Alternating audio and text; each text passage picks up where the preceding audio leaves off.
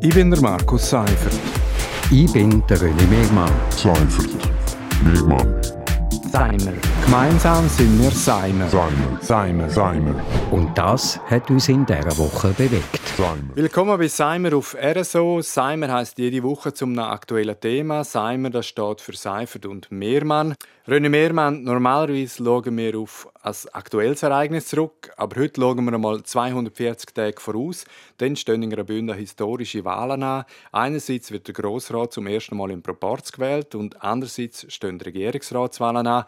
Das dürfte wahrscheinlich die Bündner Politlandschaft grundlegend verändern.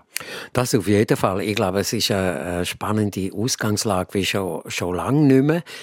Weil eben, also im Grossen Rat, ich vermute, dort wird es massive Veränderungen geben. Parteien, die SVP, eigentlich wählerstärkste Partei, im Major immer so ein bisschen äh, äh, hinten angestanden. Ich glaube, die werden massiv zulegen. Die SP könnte auch noch zulegen. Grüne, Grünliberale, was da passiert. Also ich glaube, da gibt es äh, markante Verschiebungen. Wir beschränken uns jetzt heute einmal auf den Ausblick betreffend Regierung. Dort müssen ja zwei von fünf Sitzen neu besetzt werden, weil der Mario Cavicelli von die Mitte und der Christian Rathgeb von der FDP wegen Amtszeitbeschränkung nicht mehr antreten dürfen. Der Markus Gadoff, der Jan Domenic Parolini und der Peter Bayer treten als bisherige aber nochmal an. Es geht eigentlich also nur um zwei Sitze. Es geht eigentlich nur um zwei Sitze. Das Spannende ist aber ja, dass sich jetzt CVP und BDP zur Mitte vereint haben. Und äh, damit sind sie stärkste Fraktion im Grossen Rat. Ob das dann eben nach der Wahl im Mai wieder so ist, äh, das ist unsicher. Und sie stellen, wenn äh, ein Nachfolger für, oder eine Nachfolgerin für den Mario Cavicelli gewählt wird, dann stellen sie natürlich drei Regierungsräte oder Rätinnen. Und äh, da würde ich sagen, das ist wahrscheinlich ein bisschen über, überdotiert. Und das Kandidatenkarussell hat jetzt eigentlich schon angefangen zu drehen. Sicher weiß man schon, die SVP wird mit dem Parteipräsidenten Roman Hug ins Rennen gehen.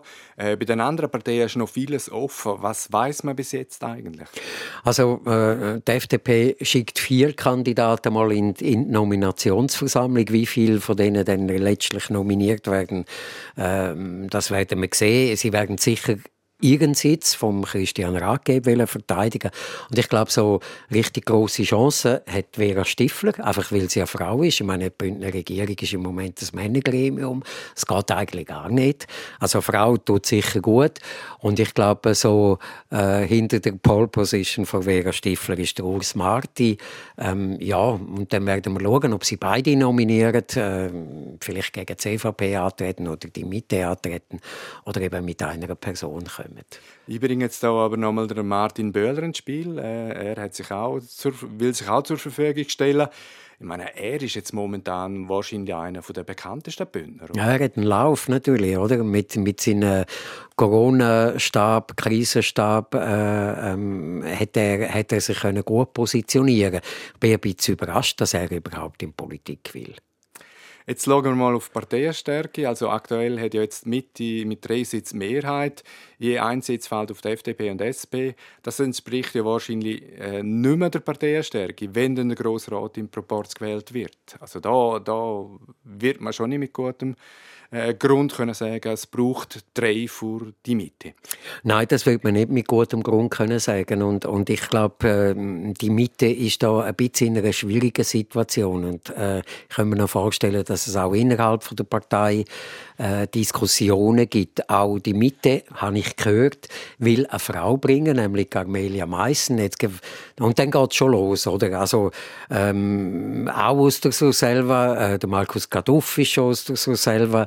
Ähm, kann man das überhaupt machen? Müssen wir nicht jemanden aus einer anderen äh, äh, Region bringen? Sie ist eine Frau. Ähm, ja, also vielleicht gibt es dann dort eben auch die, die interessante Konstellation, dass sie zwar mit einer Dreierkandidatur kommen, also der beiden bisherigen und, und der Camelia Meissen, und dann könnte aber passieren, dass ein bisherigen abgewählt wird. Und dann, glaube ich, wird es eng für den Jan Domenic Parolini. Ein reines Männergremium, das äh, muss man klar sagen. Also das darf sich äh, auch Graubünden äh, nicht mehr leisten. Äh, das andere ist, äh, welche Regionen vertreten sind. Aktuell ist ja zur Selva und Imboden eigentlich übervertreten. Südbünden, Prättigau, Mittelbünden finden gar nicht statt in der Regierung und das teilweise schon seit längerem. Also welche Szenarien denkst du, müssen da durchgedacht werden? Es ist eine wahnsinnig schwierige Frage und ich weiß natürlich auch nicht, was sich Parteistrategen im Hintergrund im Hintergrund überlegen. Ich glaube einfach, eben, Mitte, Mitte will eigentlich ihre drei Sitze behalten, obwohl sie äh, keinen Anspruch darauf hätten. Ich denke mir, äh, äh, die SVP mm, wird den Sitz machen, hätte wahrscheinlich auch nach der Proporzwahl einen Anspruch darauf. Was ich dort nicht verstanden ist, dass zum Beispiel die SVP nicht mit einer Frau gekommen ist oder zumindest äh, mit einer Doppelkandidatur. Ich glaube, das äh, wäre gut angestanden und das hätte allenfalls sogar die Wahlchancen erhöht. Und dort wäre ja eine Kandidatin, die wahrscheinlich sehr gute Chancen hätte. Also es ist äh, Anna Giacometti, äh, Südbünden, wäre eine Region, die schon lange nicht mehr vertreten ist. Also dort äh, tut sich eigentlich bei der FDP äh, schon etwas auf. Dort tut sich bei der FDP schon etwas auf, warum sie äh, der Maurizio Michael ins Rennen schicken als, als Südbündner Kandidat und nicht, nicht Anna Giacometti, kann ich irgendwie nicht verstehen. Aber wie gesagt, da laufen wahrscheinlich im Hintergrund, da gibt es Seilschaften, da, da Regionen, da gibt es Personen, wo man will portieren, weil man vielleicht für andere ähm, Stellen im Stadt Rat von Chur will, will Platz schaffen. Also was da im Hintergrund läuft, ist natürlich uns nicht bekannt. Da können wir nur ein bisschen spekulieren. Wir machen trotzdem einen Schlusspunkt an dieser Stelle. In 240 Tagen wissen wir dann mehr. Seimer gibt es jeden Freitag am 7. auf RSO oder auf Podcast. Ich bin der Markus Seifert. Ich bin der René Megmann. Seifert. Megmann. Seimer. Gemeinsam sind wir Seimer. Seimer. Seimer. Seimer. Und das hat uns in dieser Woche bewegt. Seimer.